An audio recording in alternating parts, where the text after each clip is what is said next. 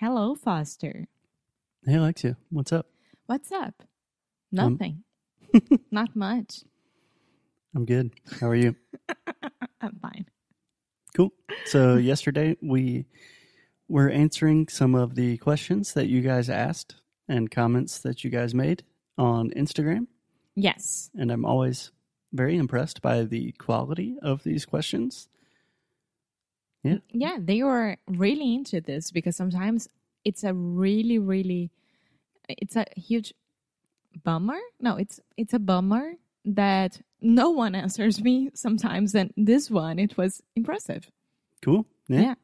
Yeah. So, let's do it. Let's dive straight in.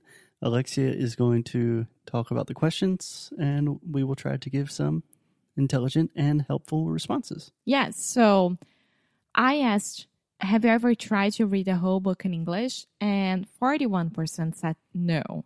So we are going to finish answering the comments that you guys left on Instagram for us. Perfect. Let's do it. Yes. So the question is here. Ah, the comment is I'm afraid. I'm afraid. That's it. Okay. She's So- scary of starting to read in English. She's scared. She's scared. Sorry. So just a clarification, two clarifications here. First, Alexia said she's scary. So a situation is scary, right? It was mm-hmm. a scary movie. But to be scared is an emotion. So you could say she's scared or she's afraid, exactly the way that she said it. Secondly, the question is Have you ever tried to read a book in English, right? Mhm. And her response was, I'm afraid. Yes. Ok. Você já tentou ler um livro em inglês? Eu tenho Eu medo. tenho medo.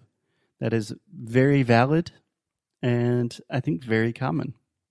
Yes, because I mean, we don't want to start new things. We are really okay with what we have. So why are we starting new things that we don't know what's going to happen, how it's going to be, and maybe I'm going to fail? That's exactly how everyone thinks when you have to start something new. Yeah. So I think I have a couple of different approaches to this question and answer. First, I think the most natural question is really try to be honest about what you are afraid of. Are you afraid that it is going to be too difficult? Is it going to take you too much time? Are you afraid of failing, of trying to read and not understanding? There are a lot of different things to be afraid of, but I think it really helps if you clarify in your head okay, why is this scary to me? And when you do that, then you can really start making progress to make it less scary. Yes, and I think it's all about the strategies as well. If you have a strategy, you won't fail.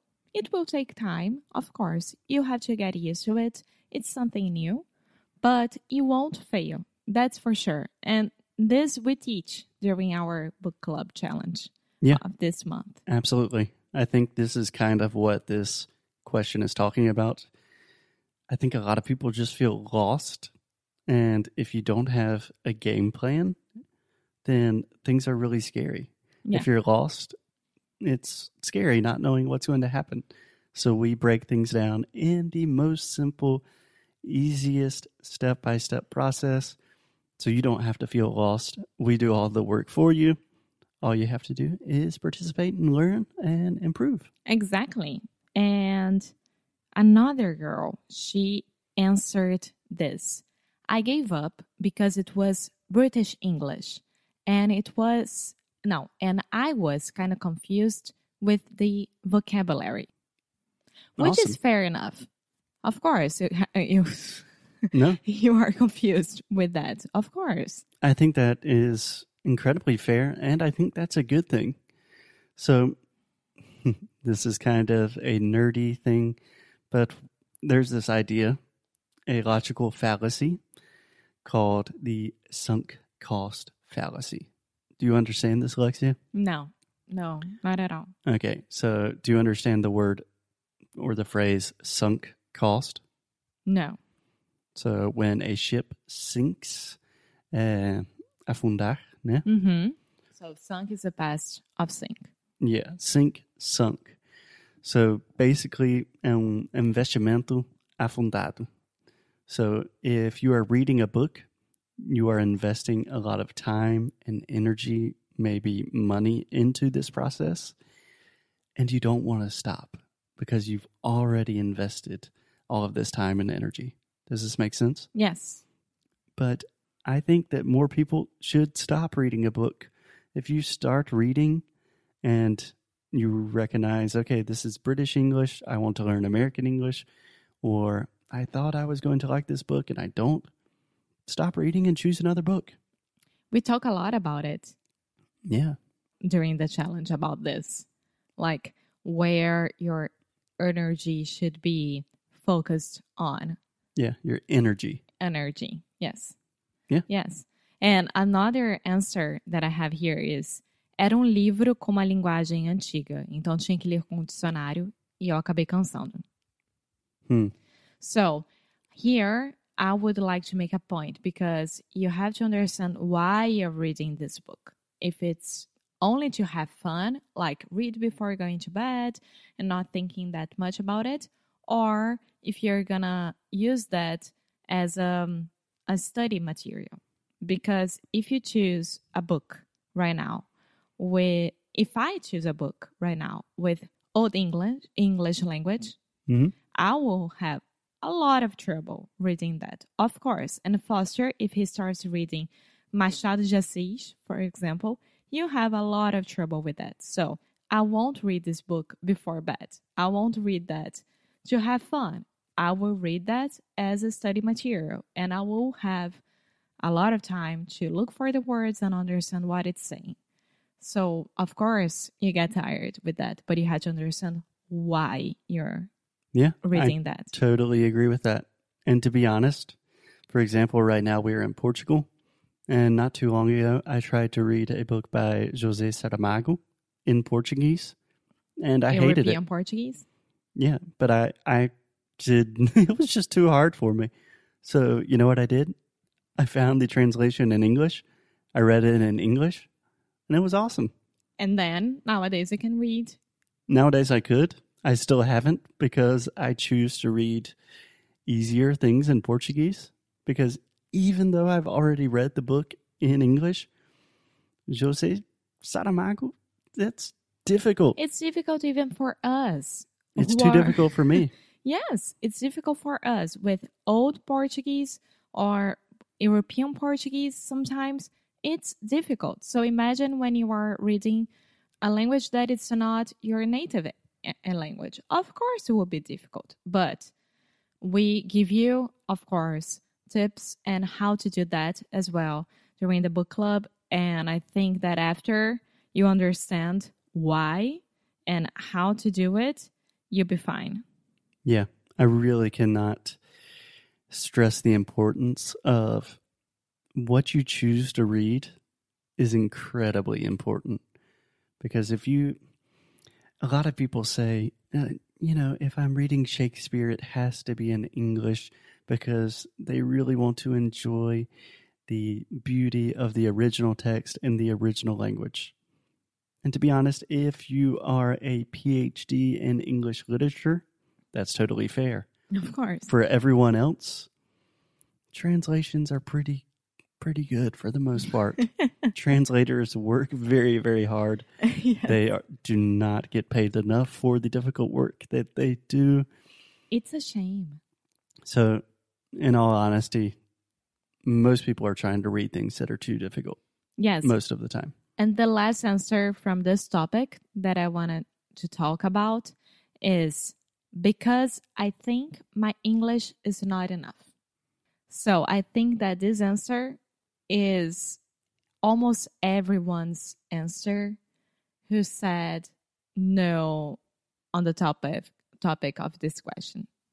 Yeah. So everyone is so scared about not being able to finish something or to fail that you already think that you're not good enough to do that.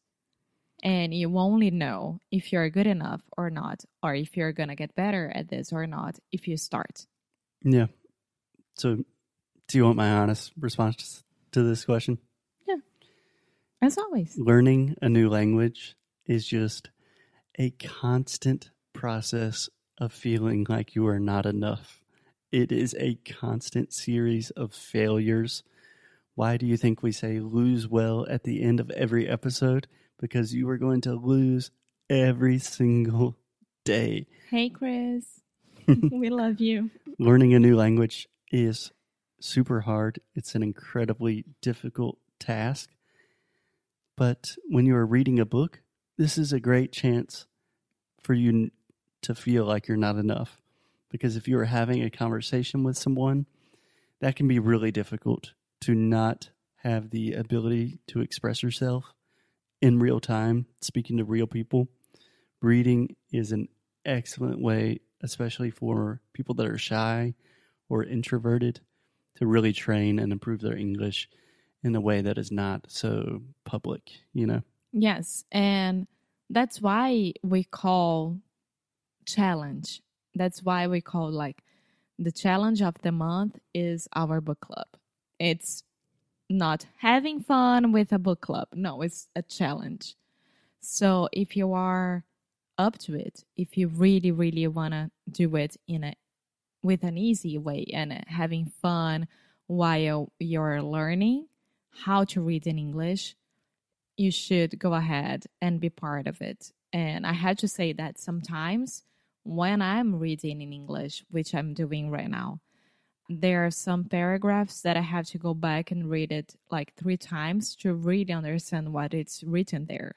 And with another other books, just like my friend Anna that I talked about it here a while before, a while ago, Mm-hmm. it was so easy, so easy to read, and I I felt so good. So it depends. It depends on the author. It depends on you. It depends on your mood, and it depends on what you're reading. So you had to be prepared for anything to read. I, I- I mean, when you are reading the the news on the internet, the the manchete, how do you say that? The headline? the headline, it's one of the most difficult things to understand that sometimes because the words are not connected to each other sometimes because they are they had to put like a small amount of words there that makes sense but sometimes for us it doesn't. So you had to be able to understand that and to read. It's not only books it's everything. Yeah. So, what's your big point here? my big point is it's a challenge. It's not gonna be Agreed. easy but at the same time is a thing for your life. It's forever. So once you fix that you'll be able to read anything Reading's hard. Learning a language is hard. This is not easy stuff. That's why we call it a challenge. And the sooner you begin to experience that, the easier it will be for you. And that is just something you have to learn by doing. Alexia, I think that is a good place to stop for today. If you're interested in the book club, it is still open for a couple more days. We would love to have you participate. Anything else? no i'm fine Cool. We will see you guys tomorrow. As always, keep up the good fight. and lose well bye